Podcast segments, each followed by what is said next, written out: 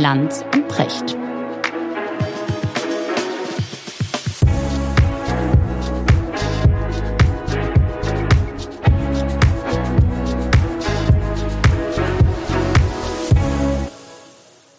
Richard, schönen guten Morgen. Schönen guten Morgen, Markus. Mittwoch, der 9. März. Mhm. Und wir reden das dritte Mal über die Ukraine, den Krieg mhm. in der Ukraine.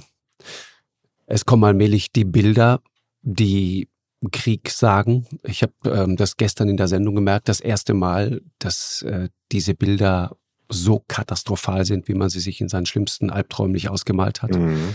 Die Bilder aus Aleppo tauchen da im Hinterkopf auf. Mhm. Dieses brutale Bombardement von Zivilisten. 500 Kilo Bomben, die einfach relativ planlos abgeworfen werden, obwohl die Russen immer noch behaupten, sie gehen nur auf militärische Ziele. Mhm. Du hast unglaubliche Bilder von Menschen auf der Flucht, ganze Familien, die dahin gemordet einfach auf dem Boden liegen, zum Teil neben Koffern. Dieses Bild dieses kleinen Jungen, der Mutter sehen allein die Grenze überquert mit der Plastiktüte in der Hand und hemmungslos weint mhm. und offenkundig nicht weiß, wo er eigentlich gerade ist und was mit ihm passiert. Mhm. Das ging mir so unter die Haut. Mhm. Und zum ersten Mal erlebe ich in meiner Umgebung tatsächlich Menschen, die Angst nicht nur vor Krieg generell, sondern vor einem Atomschlag haben. Geht dir auch so?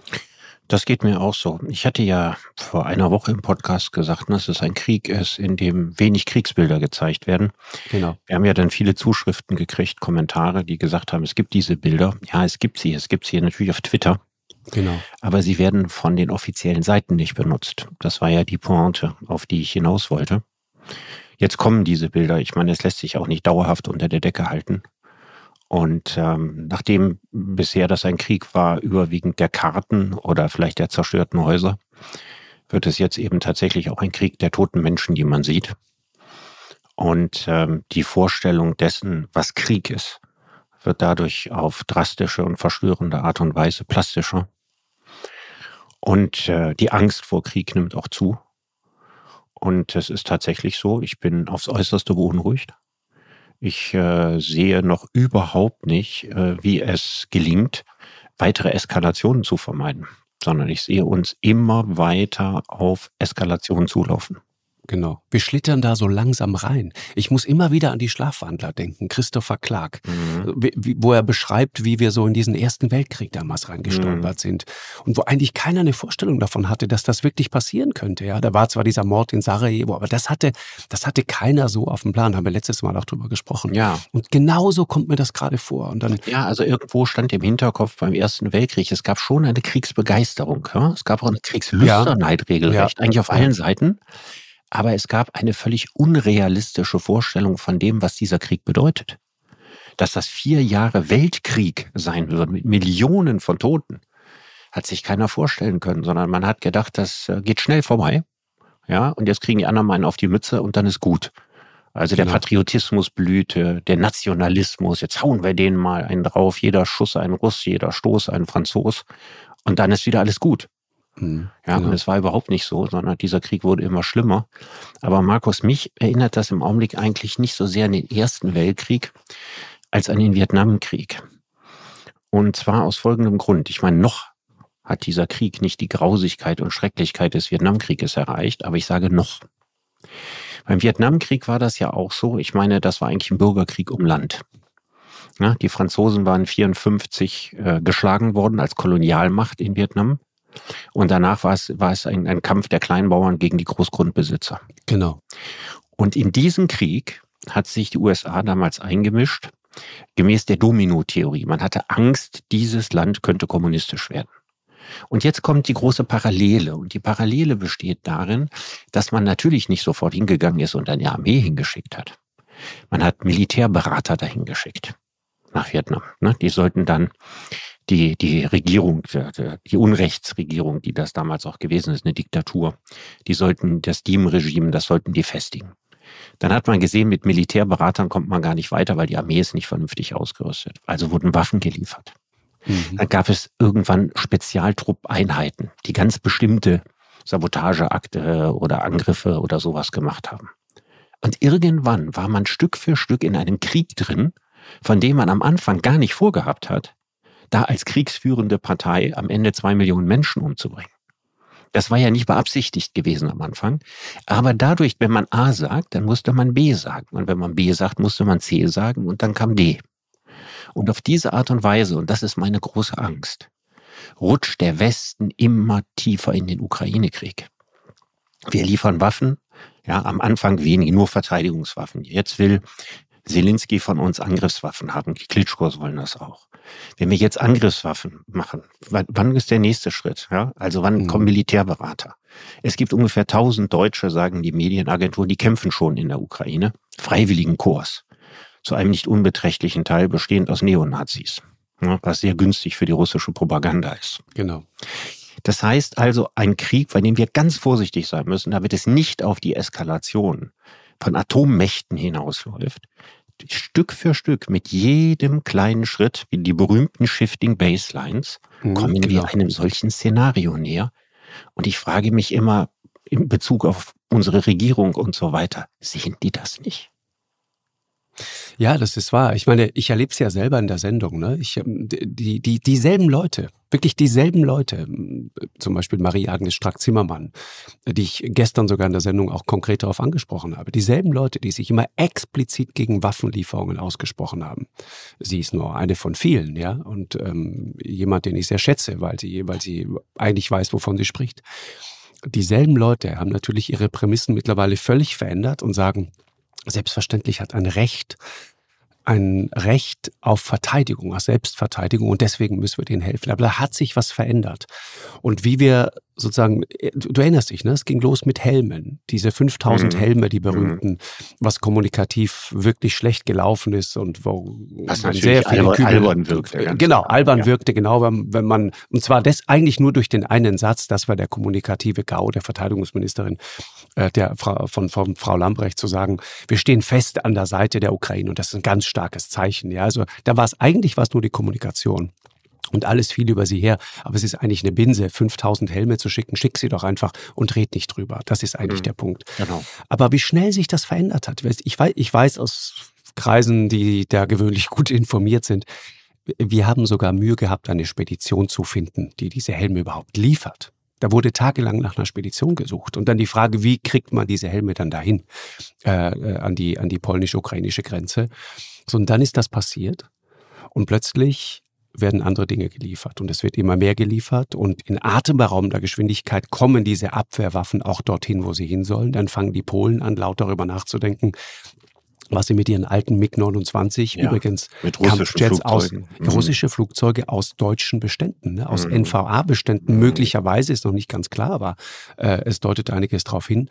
Äh, damals zum Symbolpreis äh, von einer Mark sozusagen den überlassen oder einem Euro überlassen. Äh, auf jeden Fall zu einem symbolischen Preis überlassen. Und jetzt denkt man darüber nach, diese Flugzeuge äh, in die Ukraine zu schaffen, weil das Flugzeuge sind, die ukrainische Piloten auch bedienen und fliegen mhm, können. Genau, weil die auf den MiG-Jägern Genau. Und dann kommt die polnische Regierung, das war ein atemberaubender Moment gestern Abend, während der laufenden Sendung, ja, passiert das plötzlich. Plötzlich kommt die Meldung, von polnischer Regierungsseite, ganz offiziell. Wir überlassen diese Flugzeuge den Amerikanern. Wir schaffen sie nach Rammstein. So, und dann steigen diese Jets von deutschem Boden, Rammstein ist deutscher Boden, auf. Das kann man natürlich nicht machen. So. Das ist völlig undenkbar, das zu tun. Aber wie sich die Ereignisse überschlagen haben, also das war eine offizielle Verlautbarung der deutschen Regierung. Sämtliche Medien gehen da drauf die großen Leitmedien alle. Ja, das konntest du überall nachlesen bei den Kollegen von Bild und Welt und Spiegel Online. Jeder hatte diese Meldung. Und wir haben in der Sendung dann natürlich darauf reagiert und darüber gesprochen. Und während diese Sendung lief, tritt dann eine äh, Staatssekretärin im äh, Außenministerium der USA aus einer Sitzung kommen vor die Kameras und sagt, davon weiß ich nichts, dass uns die Polen in Rammstein auf diesem äh, amerikanischen äh, Stützpunkt ja mitten in Deutschland diese Flugzeuge überlassen wollen. Und ehrlich gesagt, muss ich mal drüber nachdenken. Und dann kam während der Sendung noch die Meldung, wir wollen das eigentlich gar nicht. Aber du merkst es plötzlich. Aber es ist knapp. Wie, es auch, ist das meine ich. Knapp. Immer, und immer wieder, und, und den, die Amerikaner, es kam dann auch eine offizielle Verlautbarung, in der von, von, von äh, tiefer Sorge die Rede war, von, von großen Bedenken, die sie da haben. Also was ist da passiert? Ich meine, der NATO-Staat Polen ist offensichtlich nicht in der Lage, sich mit Deutschland abzustimmen, was diese MiG-29 angeht. Frau Strack-Zimmermann, ich meine, die spielt eine wichtige Rolle mhm. äh, in der äh, Regierungspartei FDP beim Thema Verteidigung. Die wusste nichts davon. Und offensichtlich wussten die Amerikaner auch nichts davon. Das heißt, was ist das für ein Zündel? Was passiert da gerade? Ja. Und das sind so diese Momente, da, da, da, da kriegt man ehrlich gesagt Gänsehaut. Ja, jeder macht, was er will, ne, weil er denkt, er muss was machen. Ne, keiner macht, was er soll, aber jeder macht irgendetwas. Und äh, das kann zu fürchterlichen Folgen führen, zu ganz fürchterlichen Folgen. Also wir haben uns, na klar, wir sehen, Putin überschreitet jeden Tag eine neue Grenze. Genau. Ja, und wir sind bestürzt und wir denken, wir müssen darauf reagieren. Aber wir können nicht darauf reagieren, dass wir auch jeden Tag eine neue Grenze überschreiten, ja, und plötzlich etwas für Normalität halten, was wir vor zwei Wochen noch für, für komplett irre gehalten hätten. Mhm. Also ich frage mich, wo ist der Gegendruck oder die dem Ganzen Einhalt bietet? Ja, wo sind diese ganz klaren roten Linien, wo wir sagen, wir dürfen uns nicht noch weiter darin verstricken, weil und du kennst ja mein Plädoyer, dieser Krieg militärisch von der Ukraine ohnehin nicht gewonnen werden kann, auch nicht durch Waffenlieferungen. Die Waffenlieferungen gehen über die polnische Grenze. Das geht deswegen, weil im Westen der Ukraine kaum Krieg ist. Dort stehen keine russischen Bataillone. Aber wenn wir weiterhin Waffen liefern, werden die genau dahin auch noch gehen. Mhm. Ja, die werden ja verhindern wollen, dass es zu diesen Waffenlieferungen kommt. Damit tragen wir den Krieg, der zum größten Teil in der Süd- und Ostukraine stattfindet und nördlich von Kiew, noch viel tiefer ins Land rein. Mit all dem Unglück, was wir damit anrichten. Ich meine, ich verstehe, dass da sitzen Leute im Fernsehschirm und denken, die tapferen Ukrainer kämpfen quasi hier für unsere Freiheit. Ja, aber sie sind selber ja auch nicht betroffen. Sie selber leben nicht in einem ukrainischen Dorf, wo die Panzer durchfahren. Bei ihnen selber schlagen keine Granaten ein. Genau. Ja, das und ist deswegen, ich glaube, dass es immer noch zu viele Menschen gibt hier in Deutschland, die sich nicht vorstellen können, wie schrecklich dieser Krieg noch werden wird, wenn er nicht bald zu Ende geht. Wir haben nichts zu gewinnen durch eine militärische Eskalation. Man kann sagen, ja, dann ist Putin moralisch noch stärker diskreditiert. Der ist doch ohnehin moralisch völlig diskreditiert. Mhm. Was wollen wir denn erreichen damit, dass dieser Krieg jetzt nicht noch zwei oder drei Wochen dauert, sondern drei Monate oder vielleicht ein Jahr? Was gewinnen wir denn dadurch? Ja, das ist äh, ohnehin eine unheimlich interessante Frage. Ja, also wie du sagst, wir auch wir gewinnen oder was was passiert da gerade? Überschreiten auch wir sozusagen immer wieder aufs Neue diese roten Linien. Ja, wir wir versichern uns gegenseitig die ganze Zeit, das werden wir nicht machen, B werden wir nicht machen, C werden wir nicht machen, um dann wenige Tage später mit A schon mal anzufangen. Ja. Und es ist nur eine Frage der Zeit, bis dann B kommt.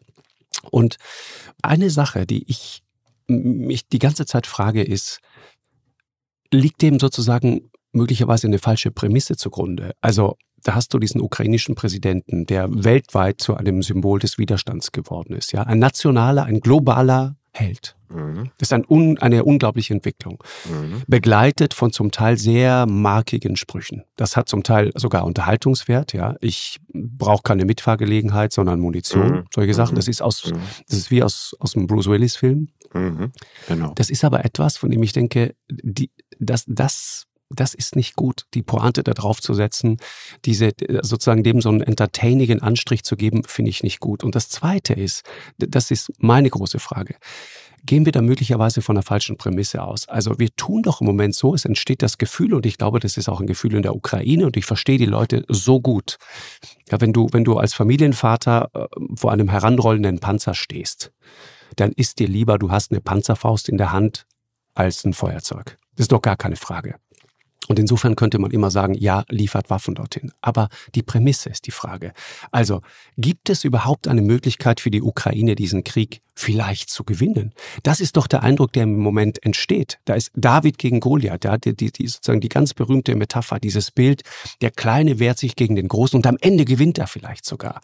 Alle Militärexperten, ich bin Unsinn. keiner, ne? Ja. Alle Militärexperten, die ich höre, sagen alle, am Ende wird die Ukraine diesen Krieg nicht gewinnen. Aber dann frage ich mich, was gewinnen wir? wir dadurch, vor allen Dingen, was gewinnt verlängern. die arme Ukraine? Ja. Genau. Das ist genau meine Rede. So, es ist eine Frage von acht Tagen, die du widerstehst, oder acht Monaten, oder vielleicht am Ende sogar acht Jahren. Und trotzdem wirst du am Ende verlieren. Also sozusagen die Aber Möglichkeit zu gewinnen. Anders aus, Markus. Genau. Ich bin auf deiner Seite. Ob genau. ein Krieg acht Wochen dauert oder ob ein Krieg acht Jahre dauert. Ist ein riesiger Unterschied. Ist ein gigantischer genau, Unterschied. Genau, weil es unendlich Der viele Tote jetzt kostet. schon eine halbe Entvölkerung der Ukraine. Exakt. Du willst dir doch nicht ausmalen, was passiert, wenn dieser Krieg monatelang anhält. Genau. Dann sind doch irgendwann ist die Hälfte der Bevölkerung daraus. Genau. Ich meine, Gerald Knaus, den du ja sehr schätzt und den ich auch sehr, sehr schätze, ja. er spricht, wir, wir müssen uns auf 10 Millionen Flüchtlinge einstellen. Jetzt schon. Die jetzt aber noch die Chance haben, zurückzukommen, weil der allergrößte Teil des Landes eben noch nicht zerstört ist. Die aber, wenn dieser Krieg ewig dauert, gar nicht mehr zurück können. In einer ähnlichen Situation sind wie viele Menschen, die aus Syrien geflohen sind. Genau. Genau. Ich meine, das können wir doch nicht wollen. Was ist das für eine Idiotie, diesen Krieg mit Waffen zu verlängern? Wir haben doch diese anderen Mittel, die auch scharfe Waffen sind. Wir machen radikale Wirtschaftssanktionen. Ja, wir versuchen damit Putin innenpolitisch zu erschüttern. Und möglicherweise werden wir damit auch Erfolg haben. Aber wir werden mit den Waffen keinen Erfolg haben.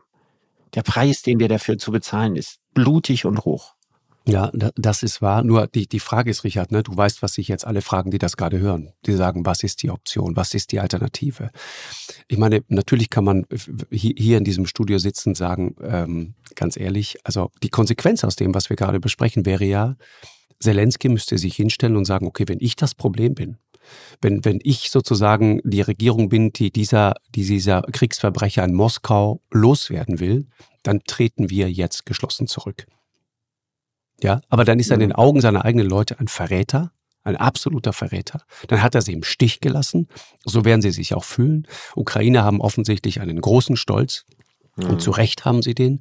Die Ukraine haben unvorstellbare Dinge in, in, in, in den vergangenen Jahrzehnten und im 20. Jahrhundert erlitten. Unvorstellbare Absolut. Dinge. Wobei die Deutschen den Hauptanteil daran haben. Ja, genau. Aber die Zweimal. Russen auch unter Stalin. Ne? Genau. Die Hungerkatastrophe. Ganz ja. genau, ganz genau. Ja. Ich, ich, also ihnen haben andere Mächte auf die schrecklichste Art und Weise mitgespielt. So, und, und deswegen natürlich. deutscher Beteiligung. Genau. Ja. Und deswegen auch dieser Widerstand, deswegen auch dieser, dieser, dieser unbedingte Wille, sich nicht brechen zu lassen. Das heißt, was ist die Option?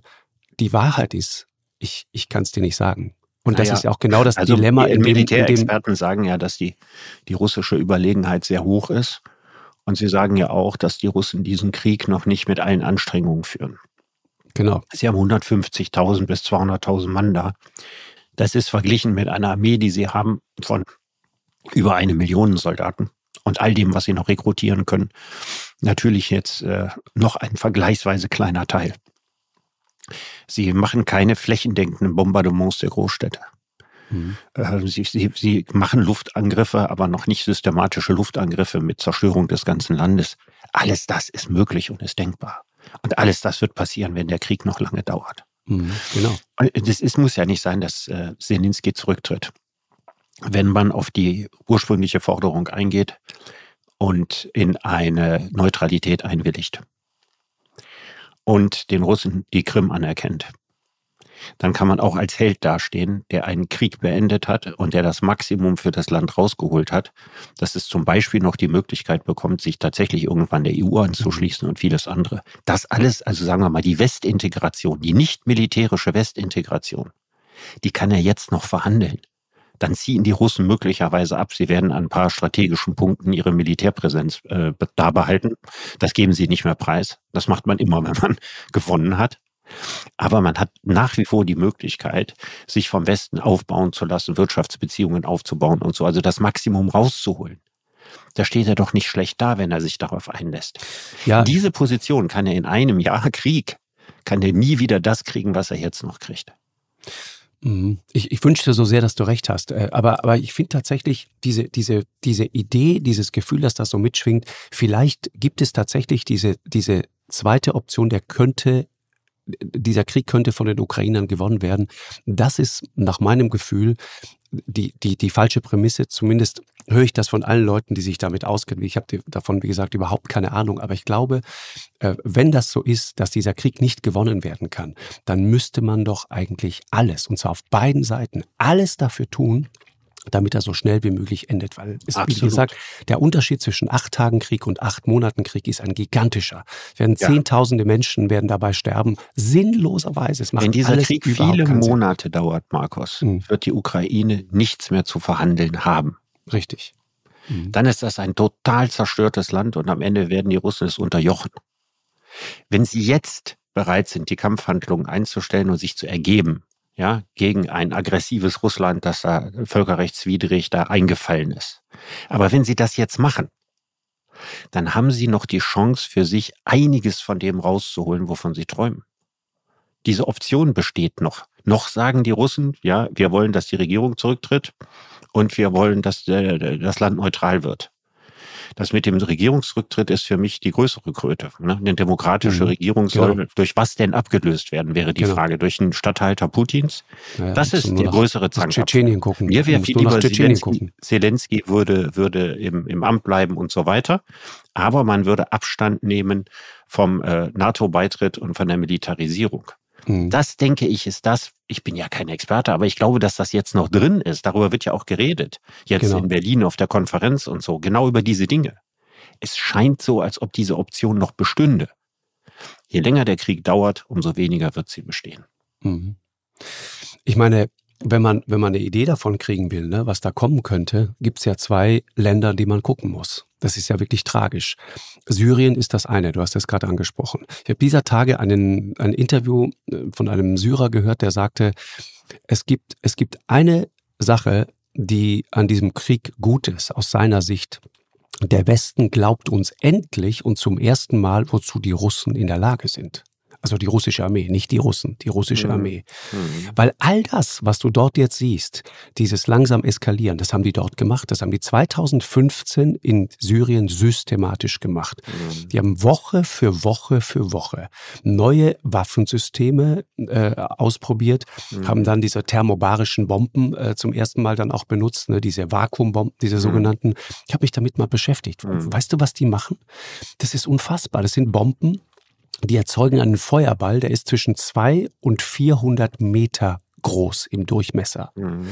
und saugen so viel Sauerstoff, das ganze äh, Stadtviertel einfach einstürzen durch die Sogwirkung, die, die dann mhm. durch diesen riesigen Feuerball, der braucht ja. Sauerstoff, entstehen. Welche Gehirne sind das, die sich ja. solche Waffen ja. ersinnen? Ja. ja, es geht darum, möglichst vielen Leuten weh zu tun. Es geht noch weiter. Diese Panzer, ne? Diese, die, die, die Panzersysteme, die die zum Teil eingesetzt haben.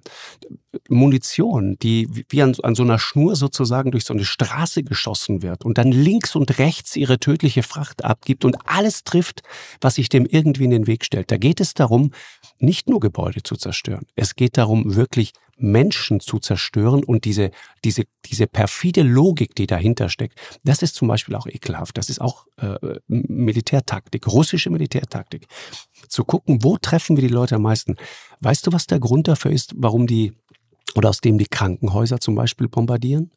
Der Grund ist, dass du dafür sorgst, dass dein Feind sozusagen möglichst mit sich selbst beschäftigt ist. Das ist auch der Grund, warum Großbäckereien und alles, was Lebensmittel herstellt, systematisch zerbombt und kaputt gemacht wird, damit die Leute, die gegen dich kämpfen, erstmal damit beschäftigt sind, sich irgendetwas zum Essen zu besorgen. Das ist der Grund. Und du schwächst sie auf die Art und Weise. Ich glaube, das ist der eine Aspekt. Der zweite Aspekt ist, wir reden über Kriege, bei denen derjenige, der angreift, für seine eigenen Soldaten das minimalstmögliche Risiko eingehen möchte. Ja, deswegen ist Aleppo ja nicht zu Fuß befreit worden. Übrigens dasselbe, ich muss das immer in einem Atemzug nennen, weil das kaum weniger schrecklich war. Ne? Die Befreiung Mossuls im Nordirak durch die Amerikaner, ebenfalls eine Millionenstadt. Genau. Die sind auch nicht da erstmal mit Bodentruppen reingegangen. Der IS hatte sich da verschanzt, den Kellern und so weiter. So war das in Aleppo ja auch. Mhm. Und dann hat man, um die eigenen, die eigenen Soldaten nicht in Gefahr zu bringen, ja, von oben alles kaputt gemacht, was man kaputt machen konnte. Egal ob militärische Einrichtungen, ob Krankenhäuser, ob Wohnhäuser und so weiter. Ja, man hat das systematisch in Schutt und Asche gelegt. Zum Teil gab es das in Mosul auch. Und dann erst ist man in die Stadt reingegangen, weil man wusste, da ist kein ernstzunehmender Widerstand mehr. Und diese Kriegsführung, die gekennzeichnet ist von der höchsten Sensibilität gegenüber den eigenen Soldaten und der größtmöglichen Rücksichtslosigkeit gegenüber dem Kriegsgegner. Das ist das, was einen totalen Krieg heute auszeichnet. Genau.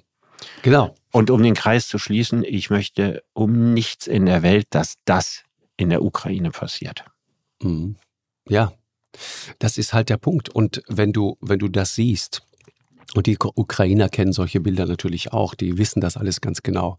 Dann versteht man natürlich, warum die Leute sich wehren und warum sie sagen, pass auf, wir werden uns zur Wehr setzen mit allem. Ja, aber es müsste doch das Gegenteil sein. Wenn ich das weiß, wenn es möglich ist, dass man Kiew in Schutt und Asche legen könnte, mhm. Mhm. nach wie vor, hoffe, hoffe ich nicht, dass Putin das vorhat. Ja, aber dass man das überhaupt könnte, dass diese Gefahr überhaupt besteht, die Angst, die Angst der Menschen, die da sind, dass das passieren könnte, müsste doch wirklich ein Grund sein zu sagen, von Seiten der ukrainischen Regierung, das müssen wir verhindern. Wir müssen uns naja, das, ich sagte gerade von Tschetschenien, Richard, ne? Ähm, Grosny. Die Frage, Genau, Grosny, auch in Schutodasche gelebt. Absolut. Übrigens. So, und was kam danach? Und deswegen ist es so interessant, auch in dieses Land zu gucken. Das ist der zweite brutale Krieg, den, den äh, Putin geführt hat, ja. Was kommt danach? Dann hat er diesen Kadyrov installiert der seit 20 Jahren, der war Anfang 30, als der dort Regierungschef wurde, seit 20 Jahren ein unfassbares Terrorregime führt. Und das haben die Ukrainer natürlich alles genau vor Augen. Das ist korrupt bis ins Mark. Ja. Das ist, da gibt es keine Meinungsfreiheit. Es gibt politische Morde. Es wurden Menschen in Österreich auf offener Straße, in Dubai, in Einkaufsmalls. Das stimmt, aber du glaubst nicht, Markus, dass äh, die, die Russen, äh, wenn die Ukrainer sich jetzt ergeben würden, ein Kadyrov-Regime in Kiew errichten würden. Ich weiß es nicht. Wozu? Weißt du, was das bedeuten würde? Weil es Dummheit wäre. Das würde bedeuten, da gäbe es dann 100 Jahre Bürgerkrieg gegen dieses Kadyrov-Regime. Ja, und ich meine, wir wissen, äh, Putin ist gegenwärtig zu sehr vielem fähig. Genau. Ja, Wissen, brutal und rücksichtslos. Noch weigere ich mich, der Theorie anzuhängen, komplett irre. Weil ich glaube, wenn er komplett irre wäre, wäre Kiew schon in Schutt und Asche. Irre ist ja nicht. Und so ein Kadyrov-Regime da zu etablieren, wäre komplett irre. Ja. Es wird doch verhandelt. Also man müsste darum verhandeln, dass das nicht passiert. Dass, es, dass diese Worst-Case-Szenarien nicht eintreten können. Ja, aber weißt du, Worst-Case-Szenarien, wir haben, wir haben über so viele Dinge verhandelt und wir haben so viele Dinge nicht geglaubt und uns nicht vorstellen können. Ich habe vor einiger Zeit mir eine sehr interessante Dokumentation angesehen über diesen Kadyrov. Das ist Wahnsinn. Nur man nimmt mal eine Idee kriegt, was das dann wirklich bedeutet, zu leben unter solchen Verhältnissen. Sagt man dann immer, es wird dann so ein Vasallenstaat oder wird dann so eine Marionettenregierung installiert. Das weißt du, das klingt immer so, so, so nach Puppenhaus. Ja, und das ist dann alles, alles gar nicht so wild und äh, irgendwie werden wir damit so schon, schon zurechtkommen. Aber das ist ein Terrorregime. Da sitzen Leute in Folterkellern. Da gibt es Korruption in einem Ausmaß, das ist unvorstellbar, was auch bedeutet, dass du ja als junger Mensch, der dort auf die Welt kommt, hast du überhaupt keine Chance, zu irgendwas zu kommen. In dieser Dokumentation wird erzählt, dass dieser Mann, der verdient offiziell 60.000 Euro im Jahr. Das ist seine Steuererklärung. Hat aber einen Lebensstil, das kannst du dir nicht vorstellen, mit teuren Uhren, mit luxuriösesten Autos, mit einer Wahnsinnsresidenz, 102 Rennpferde vom Allerfeinsten. Und dann gibt's im Zentrum dieser ganzen Parallelwirtschaft gibt es eine riesige Stiftung, die wird geführt von seiner Mutter. Und jeder Beamte, jeder Angestellte muss, das muss man sich mal auf der Zunge zergehen lassen, zehn Prozent seines Einkommens zahlt der direkt in diese Stiftung von Kadirovs Mutter. Und jeder Unternehmer zahlt 50 Prozent seines Gewinnes direkt in die Stiftung von Kadirovs Mutter. Das ist unvorstellbar. Ja, das, das sind im Monat 55 Millionen Dollar, haben die Leute da mal ausgerechnet. Stand 2015. 55 Millionen Dollar dass Leute, und da kommen wir jetzt wieder zu, zu, den Ukrainern, die solche warnenden Beispiele auch in ihrer Umgebung haben, sagen, nee, weißt du was, lieber sterbe ich, als dass ich meine Zukunft auf diese Art und Weise mir vorstellen kann. Ich kann diesen Gedanken zumindest nachvollziehen. Aber das, Markus, unter der Voraussetzung, dass das die Alternative wäre. Ja, aber, aber wer garantiert Ihnen, dass das nicht die Alternative ist? Was heißt schon garantieren? Ich halte es zumindest für sehr, sehr unwahrscheinlich. Ich halte es für sehr viel wahrscheinlicher, dass wenn man jetzt bereit dazu wäre, neutral zu sein und die Krim den Russen zu überlassen, man noch ein Maximum rausholen könnte und dass Zelensky vielleicht sogar im Amt bleiben könnte und dass eben kein Kadyrov-Regime installiert werden müsste mhm. von Seiten der Russen. Ich glaube aber, dass wenn dieser Krieg noch sehr lange dauert, dass wir dann diese Verhältnisse kriegen. Ich glaube, das ist die wirkliche Logik. Das, ich da, glaube das nicht, dass es im mhm. Augenblick darum geht, äh, einen Kadyrov zu verhindern. Sondern da wird es erst, da, dazu kommt es erst dann, wenn alles verloren ist. Und deswegen darf man diesen Zustand nicht erreichen. Hm, genau. Deswegen muss man so schnell wie möglich zum Frieden kommen. Hm. Mit allem anderen verliert man nur. Hm. Wenn du dieses, dieses ganze, ich meine, was das wirklich Tragische ist, dass, dass ähm, Putin nicht nur die Ukraine in Schutt und Asche legt, der zerstört ja auch sein eigenes Land.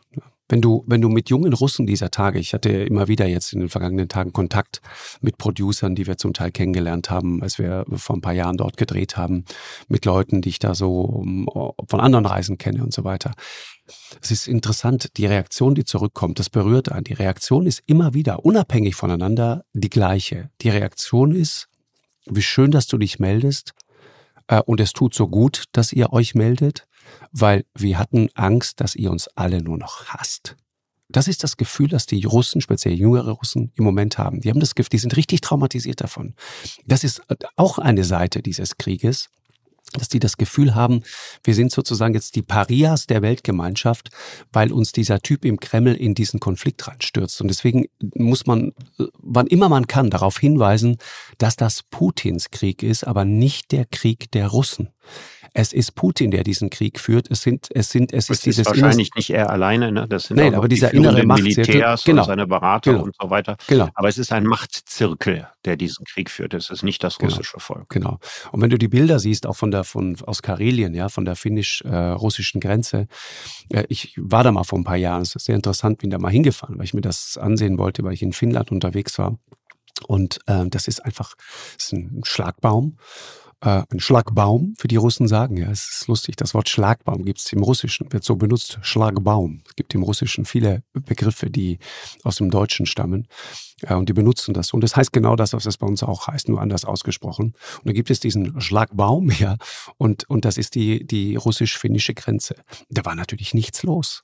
Aber jetzt kommen jeden Tag dort Hunderte und Tausende Menschen rein, die versuchen einfach wegzukommen, weil denen klar ist, dass dieses Land, dieses Russland auch, dass das auf Jahrzehnte hinaus zerstört ist. Diese Sanktionen, die werden eine katastrophale Wirkung entfalten über Jahrzehnte meinst hinaus. Du, meinst du wirklich, das braucht Jahrzehnte? Ja, ich hoffe es also nicht. Ich könnte, ich könnte, ich male jetzt mal ein positives Szenario in dieser finsteren Seite. Also mal gesetzt den Fall, was ich für ganz wichtig halte. Dieser Krieg dauert nicht mehr lange. Es kommt zu Friedensverhandlungen, die Ukraine wird neutral, die Krim wird russisch. Dann bleiben die Wirtschaftssanktionen des Westens natürlich erhalten. Ne? Das ändert ja nichts an der russischen Aggression, an dem genau. Krieg und so weiter. Das meine ich. Ja, die werden da sein. Dann wird Putin über kurz oder lang Geschichte sein. Anders kann ich mir das nicht vorstellen. Und dann wird es Nachfolger geben, die zwar diesen Friedensvertrag mit der Ukraine zementieren, die werden also weiterhin gegen einen NATO-Beitritt sein, die sind aber nicht mehr der Urheber des Krieges. Das heißt also, mit denen kann man reden. Und dann müsste man eigentlich ab einem bestimmten Punkt das umgekehrte Programm fahren. Dass man nämlich nach dem unglaublichen Schaden, den Putin angerichtet hat, dass man dann tatsächlich wieder durch wirtschaftliche Zusammenarbeit zusammenkommt. Denn eine Quintessenz, Markus, ist absolut klar. Dieser Krieg hat bewiesen, dass wir ohne die Einbindung Russlands keine Sicherheit in Europa haben. Solange Russland außen vor bleibt, bleibt Russland Feind.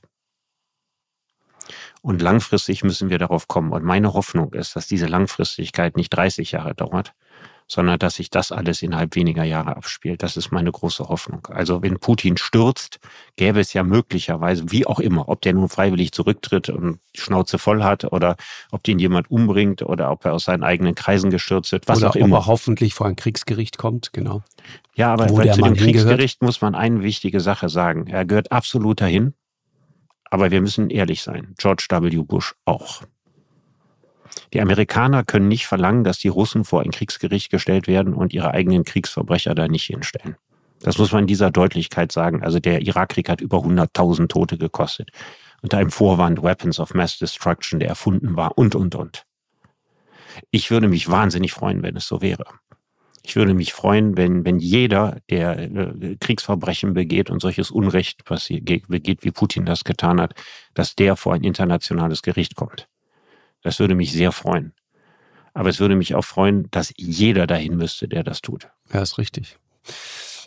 Nochmal die Sanktionen, Richard. Ich bin da nicht so optimistisch wie du. Ich meine, äh, äh, Russland ist äh, heute ein wirtschaftlich völlig abgehängtes Land. Ich meine, was ist denn da passiert? Ich, ich ärgere mich immer so, wenn manchmal auch im, im Fernsehen oder ganz grundsätzlich so diese, diese Erzählung auftaucht von Putin, das ist der clevere, der geniale Stratege, der den Westen Das haben wir ja lange gedacht. Also ich habe genau. das auch lange gedacht. Ich habe auch nicht für möglich gehalten, dass er, dass er die Ukraine angreift. Aber die Geschichte von Putin, Richard, ist in, in die letzten 20 Jahre, das ist die Geschichte in Wahrheit eines langen Versagens. Und das macht mich so wütend immer, wenn ich das dann höre. Denke, was hat der Mann ge geschafft? Nichts hat er geschafft. Er hat die Stabilität in Russland nach dem Chaos der Jelzin-Zeit hergestellt. Er okay. hatte damals am Anfang ein gutes Wirtschaftswachstum für russische Verhältnisse. Das ist richtig.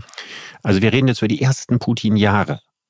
Und er war, und da bleibe ich bei, damals, ja, der frühe Putin, eine Chance für den Westen. Und es hätte die Möglichkeit gegeben, ein gemeinsames Verteidigungsbündnis aufzubauen. Ja. Ich glaube, dass es gab sogar gemeinsame Manöver. Man hätte da weiter anknüpfen können. Der Westen hatte dieses, was, wer ist schon der Westen? In dem Fall die Amerikaner hatten dieses Interesse nicht wirklich. Genau. Und das ist ein kardinaler Fehler gewesen, der die ganze weitere Eskalation mit vorangetrieben hat, einschließlich der Radikalisierung Putins zum russischen Diktator, zur Unterdrücker der Meinungsfreiheit, zum, zum ähm, Kriegsherrn, der Georgien überfällt und der jetzt die Ukraine überfallen hat. Ich glaube, das Schlimmste wäre zu verhindern gewesen. Gut, das ist so ein wäre wenn. Mich interessiert eigentlich nicht die Vergangenheit. Mich interessiert die Zukunft. Wir werden irgendwann in Zukunft, und ich hoffe nicht in 100 Jahren, irgendeine Allianz herstellen müssen mit Einbezug Russlands. Sonst passiert das doch immer wieder.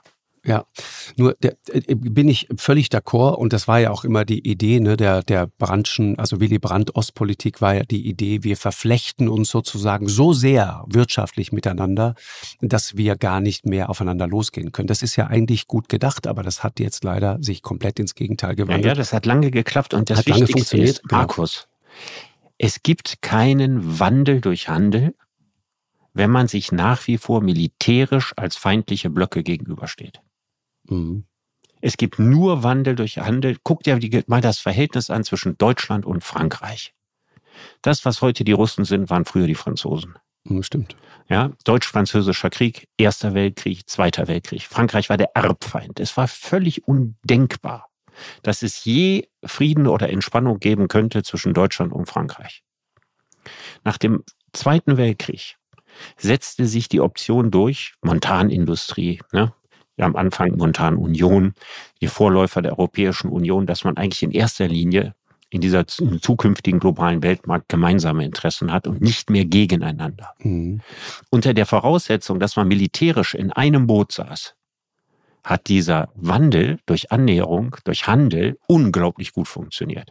Es gibt kaum jemand in Deutschland, der antifranzösische Ressentiments hat. Und das ist eben das Entscheidende. Du kannst nicht versuchen, dich über Handel anzunähern, während du gleichzeitig militärisch immer weiter auseinanderdriftest. Ja, weißt du, was so hart ist, ist, finde ich, natürlich kann man sagen, die Ukraine ist vielleicht ein relativ armes Land gewesen und Korruption ein riesiges Problem und die Verwaltung, die Strukturen funktioniert alles noch nicht so richtig. Aber wenn du diese Geschichte der Autoindustrie da zum Beispiel die anguckst, dann merkst du, da sind Leute, das ist eine Gesellschaft auf dem Sprung. Ja, da, da, da, da sind plötzlich Möglichkeiten. Und ich komme über diese Vorstellung, seitdem ich das auch mal mir so vor Augen geführt habe, nicht hinweg, was da eigentlich passiert ist.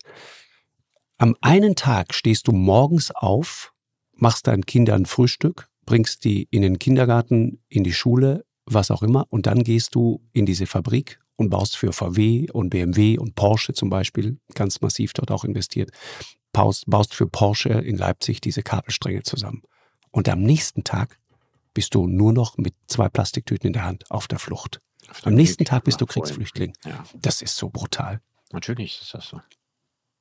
Ist unvorstellbar. Wir haben mit der Angst angefangen, Markus. Genau.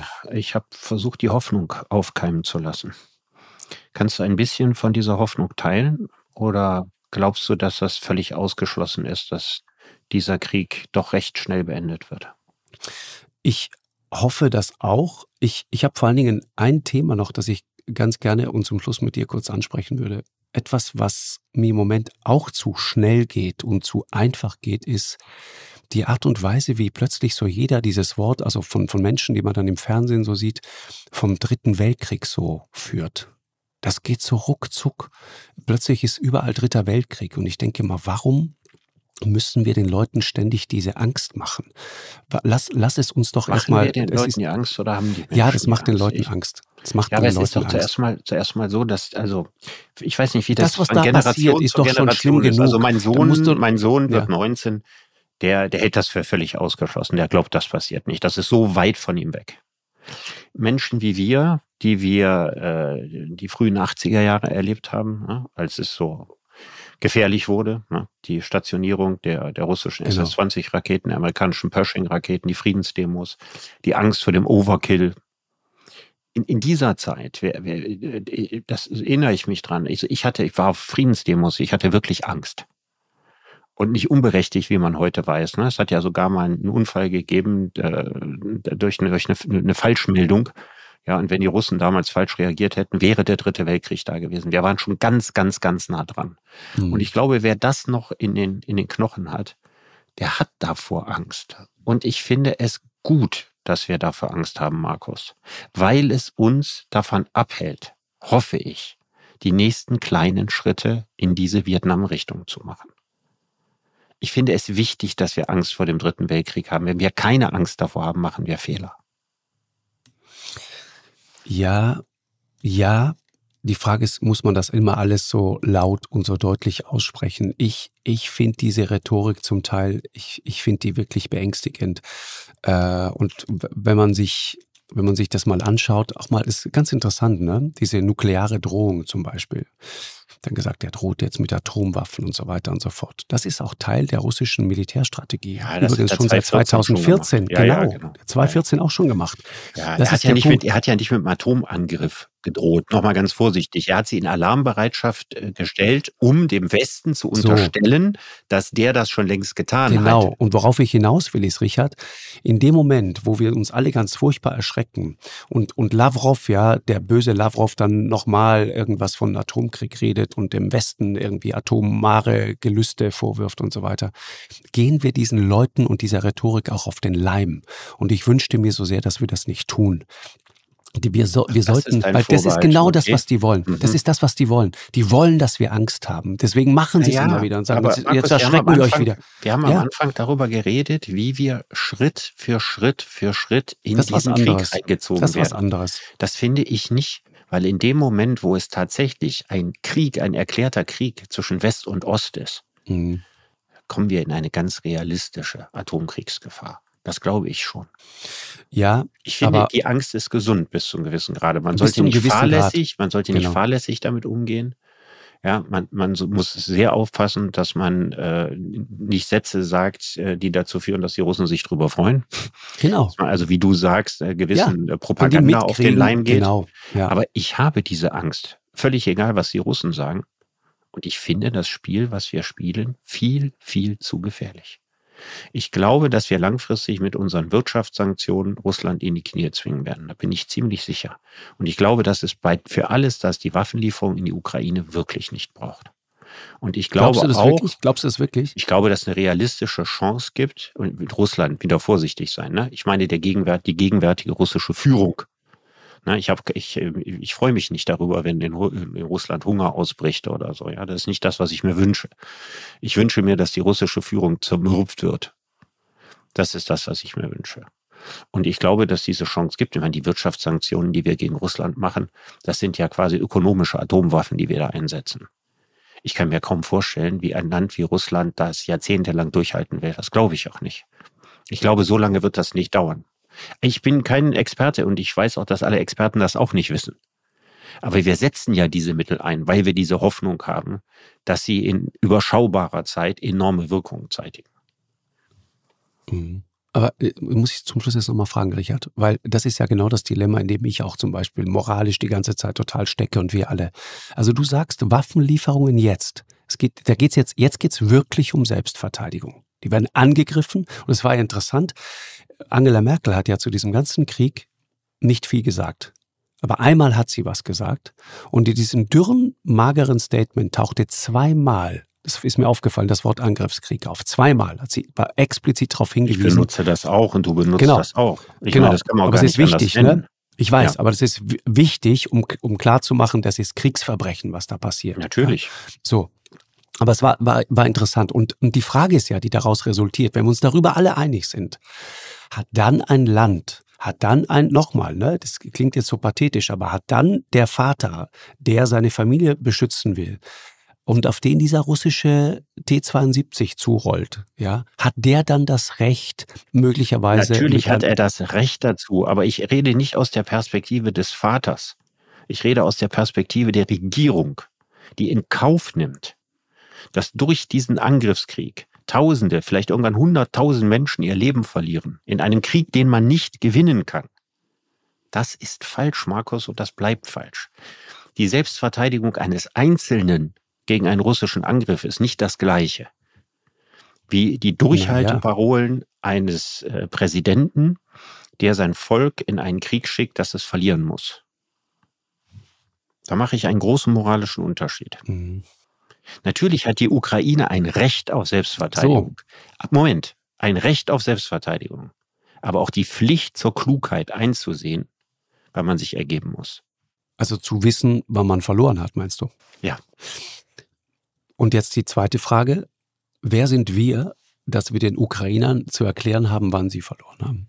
Machen wir ja nicht. Wir erklären uns das gerade. Ja, keiner von uns beiden reist nach Kiew und erklärt Herrn Zelensky, was er zu tun hat. Mhm. Und keiner von uns reist nach Moskau und überredet Putin zum Aufgeben. Mhm. Auf uns beide würden die beide nicht hören. Wir geben keine Empfehlungen, wir versuchen unseren Kopf klar zu kriegen. Mhm, genau.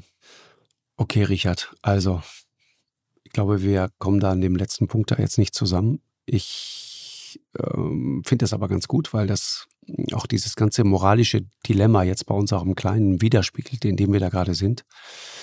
Ähm, ich habe dann eine etwas andere Haltung dazu, aber auch erst entwickelt, muss ich ganz ehrlich zugeben. Ich war auch immer zutiefst davon überzeugt, äh, Waffenlieferungen haben noch nie irgendwas besser gemacht. Und das Beispiel Afghanistan hat man ja auch immer so vor Augen. Und viele, viele andere, die Amerikaner, die so lange Waffen nach Afghanistan geliefert haben, gegen die Russen, für die Mujahedin zum Beispiel, haben dann irgendwann genau in die Mündung der Knarren geguckt, die sie vorher ähm, geliefert haben. Ne? So brutal muss man das mal sagen.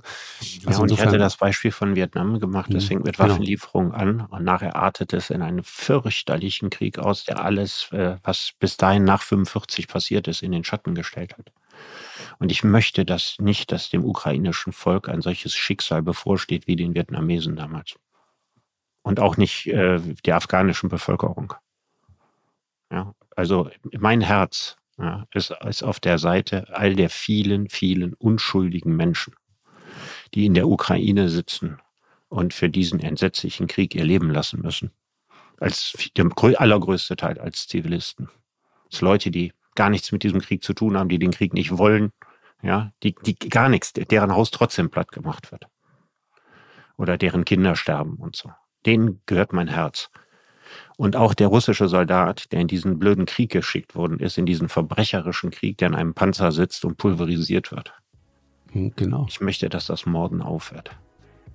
Es gibt durch mehr Morden nicht mehr zu gewinnen sondern mehr zu verlieren. Richard, das lassen wir jetzt einfach so stehen. Ich danke dir, Richard. Wir hören uns nächste Woche. Dir eine gute Woche, Richard. Danke. Ja, dir auch. Eine Produktion von M hoch 2 und Podstars bei OMR im Auftrag des ZDF.